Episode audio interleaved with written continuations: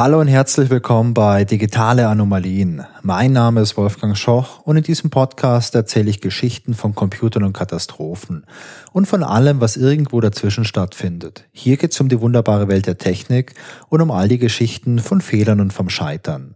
In der heutigen Folge Nummer 54 erzähle ich euch etwas über Drucker. Habt ihr einen Drucker zu Hause oder vielleicht im Büro? Ich habe privaten alten Laserdrucker. Der ist über zehn Jahre alt, der ist nicht smart, der druckt nur in schwarz und hat noch so ein altmodisches USB-Kabel. Ich habe mir den damals gekauft, als ich noch studiert habe und äh, ich glaube, ich habe, seit ich das Gerät habe, erst einmal den Toner aufgefüllt und das sagt wahrscheinlich schon viel darüber aus, wie häufig ich überhaupt irgendwas ausdrucke. Aber für mich ist es okay. Ich habe eigentlich alle Dokumente, die irgendwie wichtig sind, auf dem Computer oder auch mobil auf meinem Handy und das passt für mich ganz gut. Bei mir in der Firma, da wo ich arbeite, da gibt's aber natürlich so einen ganz modernen Drucker. Und zwar nicht nur einen, sondern auf jeder Etage steht da mindestens ein so ein großes Gerät. Und äh, der ist ein bisschen moderner und der hat auch ein paar Funktionen mehr als mein privates Gerät. Das ist nämlich in erster Linie so ein Netzwerkdrucker. Das bedeutet, man kann, egal wo man bei uns im Büro im Gebäude ist, über WLAN irgendwelche Dinge ausdrucken. Ähm, man kann mit dem Gerät auch nicht nur drucken, man kann damit auch scannen. Wenn man wirklich Lust drauf hat, kann man damit auch noch einen Fax verschicken oder auch einen Fax empfangen. Und man kann da auch so coole Dinge machen, wie man scannt was ein, man kann sich das eingescannte Dokument per E-Mail zuschicken lassen. Und ich bin gar nicht sicher, ob das bei uns möglich ist, aber bei manchen Druckern kann man auch beispielsweise per E-Mail was hinschicken an den Drucker und der Drucker, der druckt sofort aus. Das ist also ziemlich cool und für Leute, die häufig was drucken müssen, sicherlich auch eine praktische Sache. Wie gesagt, ich druck relativ wenig, aber in Büros sind solche Geräte eigentlich nicht wegzudenken. Und es gibt auch manche Branchen, in denen man heute noch sehr viel druckt und auch sehr viel scannt. Schauen wir uns so ein Gerät doch mal gemeinsam an. Bei einem Drucker passieren normalerweise zwei Dinge. Entweder es wird gedruckt, was man in Auftrag gegeben hat, oder es wird nicht gedruckt, was man in Auftrag gegeben hat, weil beispielsweise ein Papierstau aufgetreten ist, weil das Papier leer ist, weil der Toner leer ist oder weil ein sonstiges technisches Problem verhindert, dass eben der Druck durchgeführt wird. Eher selten ist es der Fall, dass etwas gedruckt wird, was man nicht in Auftrag gegeben hat. Und um genau solche Fälle geht es in der heutigen Folge. Unsere heutige Geschichte führt uns in den August 2020. Denn da passiert Folgendes. Moderne Drucker auf der ganzen Welt drucken plötzlich eine Seite, die nicht in Auftrag gegeben wurde. Und auf dieser Seite, die da ausgedruckt wird, da befindet sich oben ein großes quadratisches Logo und darunter findet man die Überschrift This printer has been hacked. Und darunter steht, here's how to secure it. Und dann folgen vier wichtige Punkte, um den Drucker abzusichern. Und am Schluss gibt's noch einen Link zu einem Artikel auf der Seite cybernews.com. In dem verlinkten Artikel finden sich dann auch tatsächlich weitergehende Informationen darüber, wie man den Drucker gut absichert. Und es ist übrigens kein Zufall, dass der Link auf die Seite cybernews.com führt, denn die Seite cybernews.com beziehungsweise die Leute, die diese Seite betreiben, sind dafür verantwortlich, dass weltweit 28.000 Drucker diese Seite ausgedruckt haben.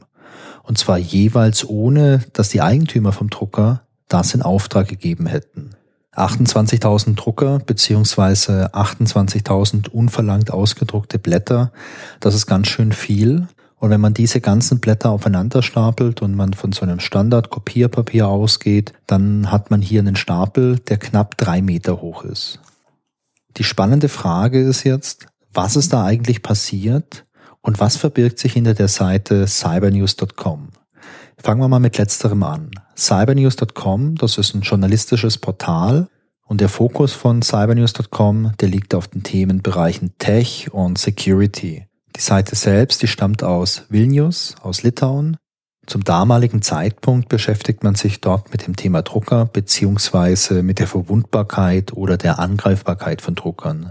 Und im Rahmen von der Recherche möchte man damals herausfinden, wie viele potenziell angreifbare Drucker überhaupt existieren. Und ähm, was macht man, wenn man was herausfinden möchte? Ja, richtig, man sucht. Wenn man jetzt irgendwelche Informationen finden möchte, dann sucht man mit so einer klassischen Suchmaschine wie beispielsweise Google. Wenn man jetzt aber was über Geräte herausfinden möchte, die ans Internet angeschlossen sind, also sogenannte Internet of Things Geräte, IoT, dann funktioniert das mit Google nicht so gut. Aber es gibt spezielle Suchmaschinen, mit denen man solche Geräte finden kann. Eine ganz bekannte Suchmaschine für solche IoT-Devices ist äh, Shodan und damit kann man halt zum Beispiel IP-Kameras finden oder Staubsaugerroboter oder irgendwelche Industrieanlagen oder eben Drucker, die ans Internet angeschlossen sind. Und die Leute bei Cybernews, die machen dann genau das. Sie suchen nach Druckern, bei denen die Funktion aktiv ist, dass man übers Netzwerk drucken kann.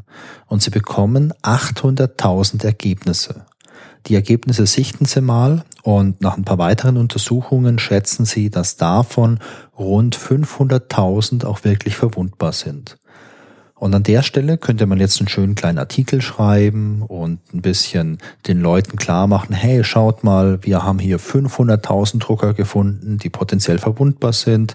Bitte kümmert euch drum, das ist ein großes Sicherheitsproblem.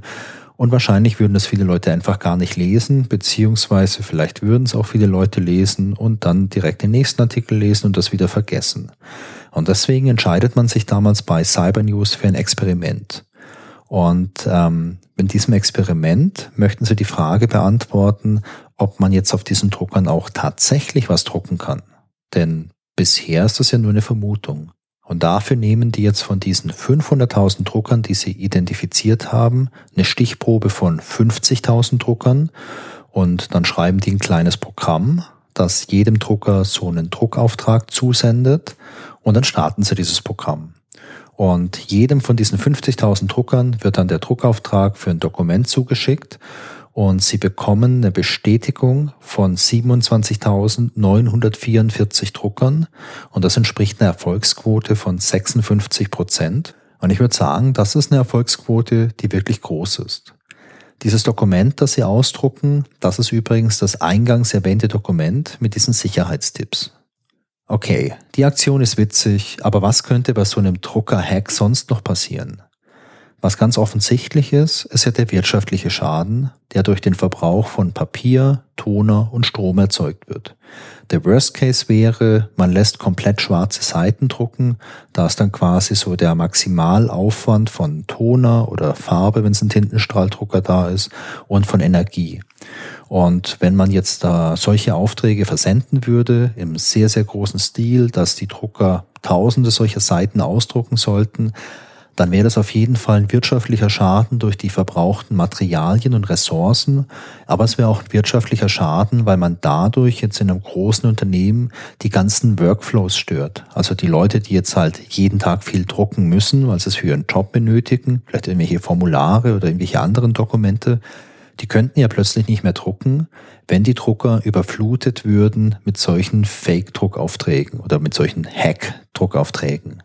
Und hier schließt sich auch schon direkt die nächste Gefahr an. Denn wenn ich es jetzt schaffe, Druckaufträge von außen an einen Drucker zu senden, der sich innerhalb eines Unternehmens befindet, dann kann ich da ja auch beispielsweise Spam hinschicken. Also so klassischen Spam mit irgendwelchen Werbeaussagen oder so.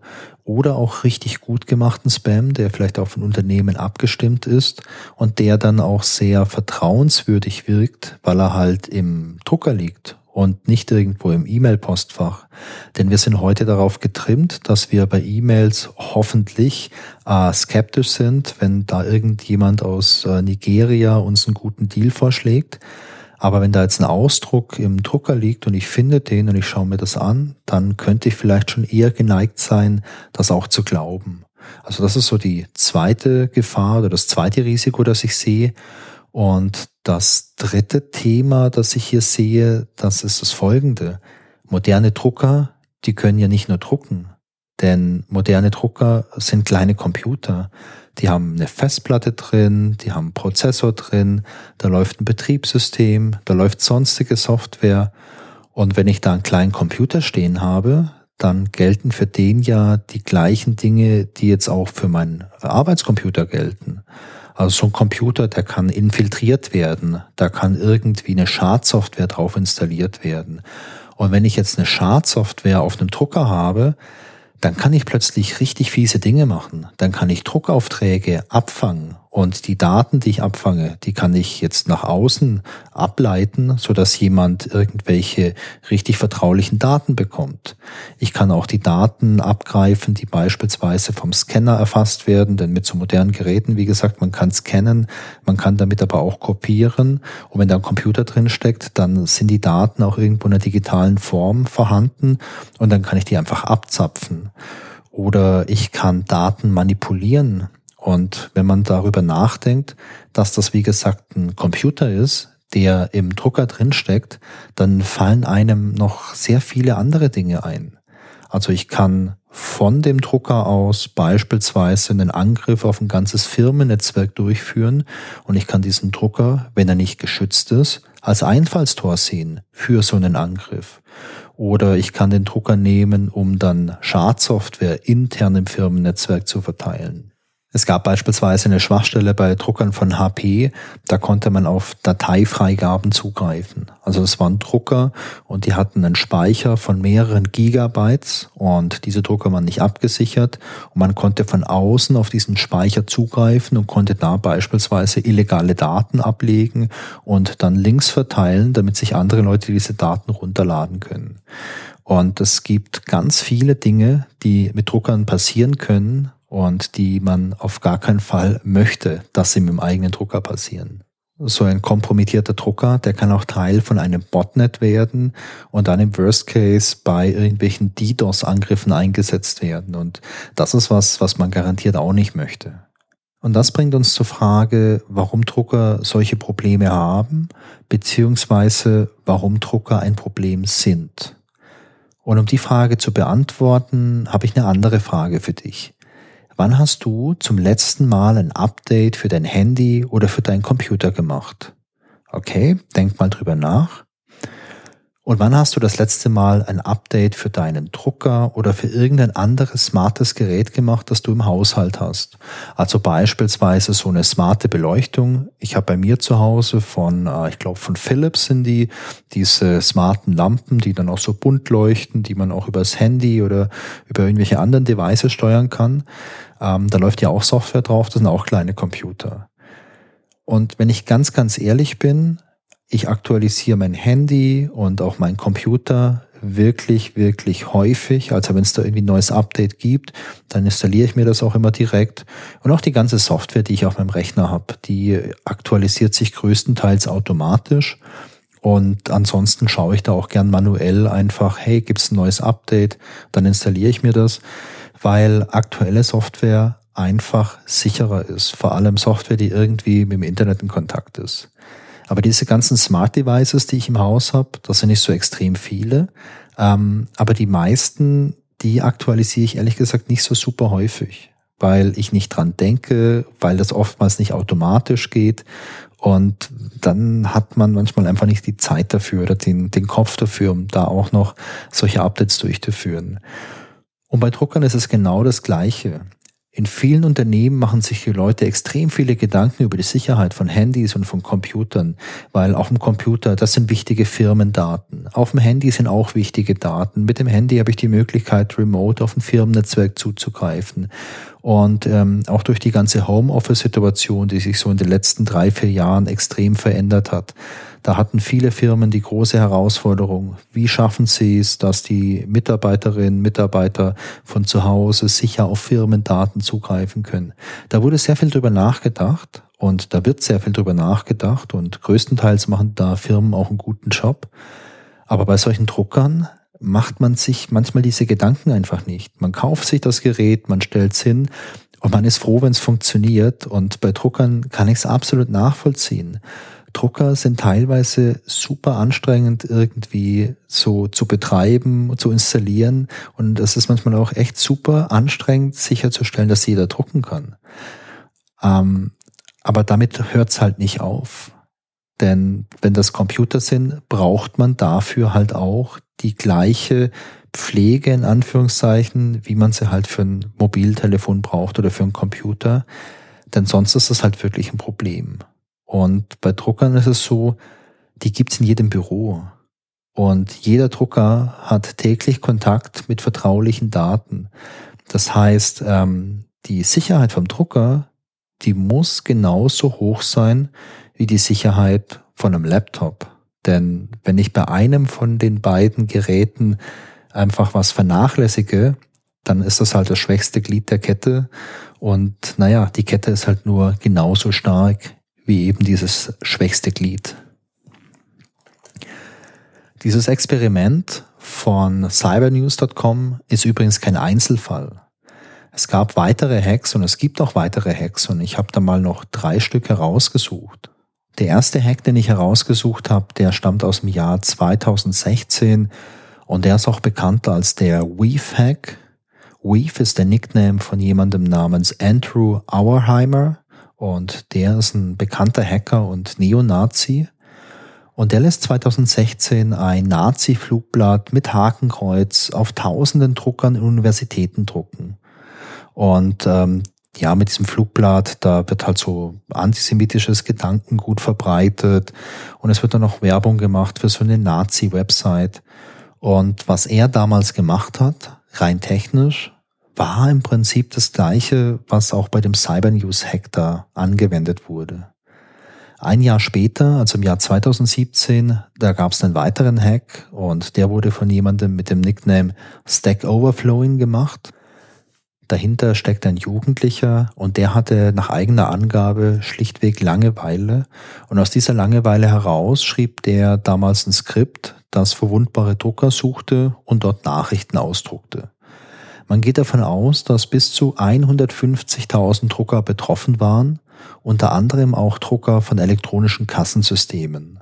Und die Nachricht, die da ausgedruckt wurde, die lautete Stack Overflowing, the hacker god has returned. Your printer is part of a flaming botnet, operating on Putin's forehead, utilizing BTI's Break the Internet Complex Infrastructure.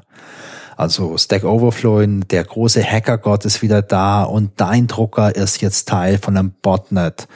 Und äh, ja, da wird einiges passieren.